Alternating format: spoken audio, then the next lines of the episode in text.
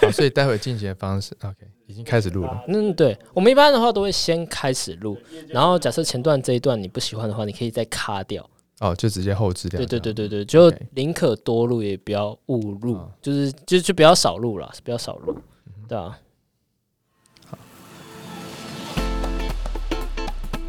好，那 Hello Hello，大家好，我是声音造咖的小 P，那欢迎大家来听这一个节目啊。我们这节目呢是声音造咖的新生制造所工作坊，那我们会邀请我们的学员来跟我们介绍一下他自己，还有他未来想要做的节目。那应该怎么称呼你呢？呃，叫科员就可以了。科员吗？好的好的，那嗯，先自我介绍一下好了。好，大家好，我叫柯远哈，我姓陈，叫柯远。那其实会有想要来做这个一个 p a c k a g e 的学习哈，其实主要来自于呃，我在其实这几年下来一直有在投资理财领域做钻研，然后也有在做一些教学哦，讲课。好，那主要的这个想法来自于我在前几年看了一个一本书叫 Fire，好，美国的一个很有名的 Fire 运动，它强调就是一个财务独立可以提早退休。好的一个概念，那我自己听完之后，我觉得这东西诶真的很不错哈，而且我觉得现在很多年轻人他们应该会蛮喜欢这样子一个概念，所以呢，我就想说把这个元素带进去我的讲课的素材里面。那一段时间之后，就发现说，其实要么因为有些人他的可能假日的时间都有一些安排，所以不见得每一堂课每个人都能到，又或者说听完我的课之后，不见得马上能够呃运用在他自己的生活领域当中，所以我就觉得说。诶，那如果我可以把这些声音留下来，哦，用什么方式来呈现会比较好？啊，虽然去年大概呃十月、十一月的时候跟朋友聊到这件事情，那朋友就跟我说了 podcast 的东西，那我是在那一次才接触到，我在想说，诶，去听了之后发现这东西蛮酷的，好，那我觉得我应该可以来试试看做这东西，好，那所以就就刚好也因缘机会跟小 P 认识到。那就想出来听听他的课，好学习一下这概念，这样子。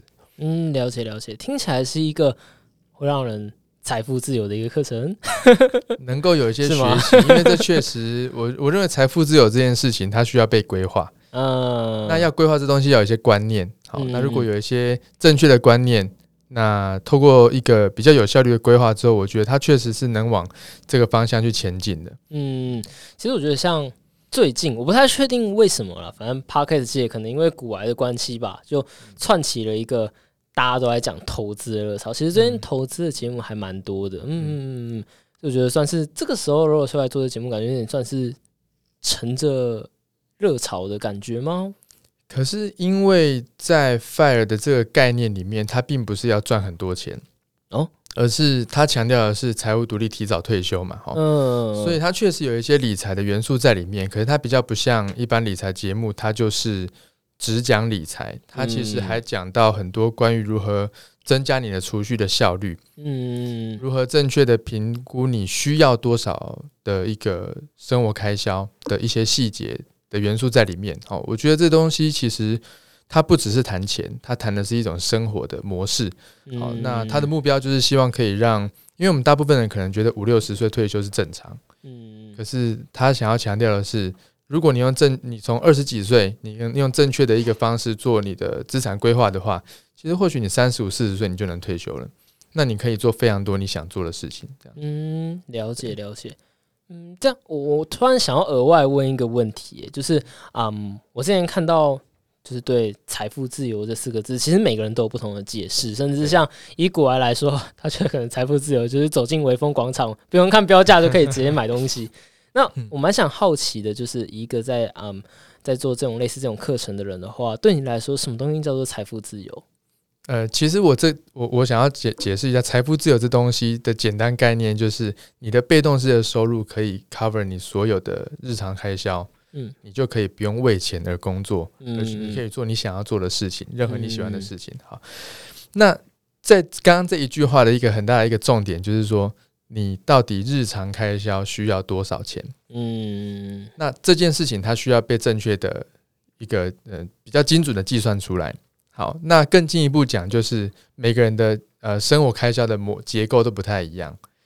然后呢，我在我之前自己看的那本《Fire》这本书里面，那个作者他他就是本身就是一个非常有钱的人，在呃他的原本的生活里面。好，那他在原本生活里面，他是游艇俱乐部的会员啊，他又是反正吃高高档餐厅、开名车的之类的。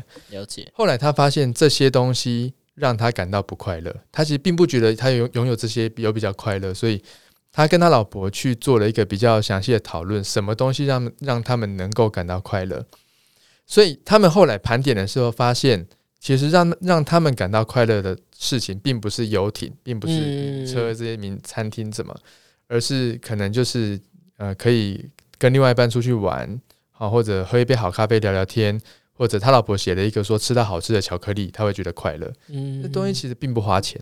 嗯，所以呃，他们才发现一件事情，就是所谓的生活开销，并不是呃你花的多，你就会得到快乐。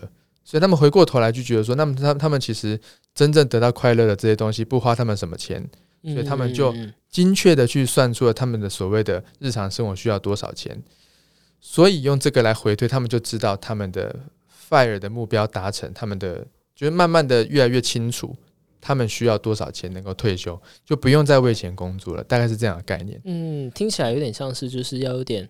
嗯，惜福的感觉，而不是无无止境的去追求更多更多的金钱。呃，可以这么说，但是每个人的生活的一个价值观不同。只是我认为 fire 这个应该会是很多人他嗯能够去做一些正确规划的一条路啦。了解，我并不是我并不是跟大家说开名车不对，嗯，而是你先有一个正确的资产的一个配置的观念的话，其实或许你能用这样子的方式。往这个方向规划之后，你能更快开到你想要开的名车，不一定。对，了解。好，那最后我想再问一个问题啊，你现在有没有什么对节目名称的想法？有没有想过要叫什么名字？你刚刚在讲呃所谓名节目名称的时候啊，你不是举了一个“哇靠心理学”吗？嗯，哇塞心理学，哇塞哇靠，好哇塞心理学。然后我就觉得说，哎，你因为你说把这个名字直接放在上面，其实是不错的。嗯，那。我就看了那个威廉他的那一个呃不务正业的超能力，我就发现他的 logo 也是直接就把超能力写在上面对，所以我觉得我还没有正确呃正确去想过这个详细的去想过我这名字要怎么样去呈现啊，只是我觉得这可能会是一个方向。嗯，了解，就是用 fire 这个字直接来把它呈现，看怎么样加增加一些元素，把它变成一个名字这样子。了解，好，那谢谢。OK，谢谢。过来，那我可以拍张照吗？好，现在吗？当然可以，当然可以。好，这个后面可以剪掉，然后所以没有问题。哦，OK 的，OK 的。好，不过放心，我会把这段放上去的。OK，要放吗？好，这个光看起来不错。好，一二，好，非常感谢，谢谢，谢谢。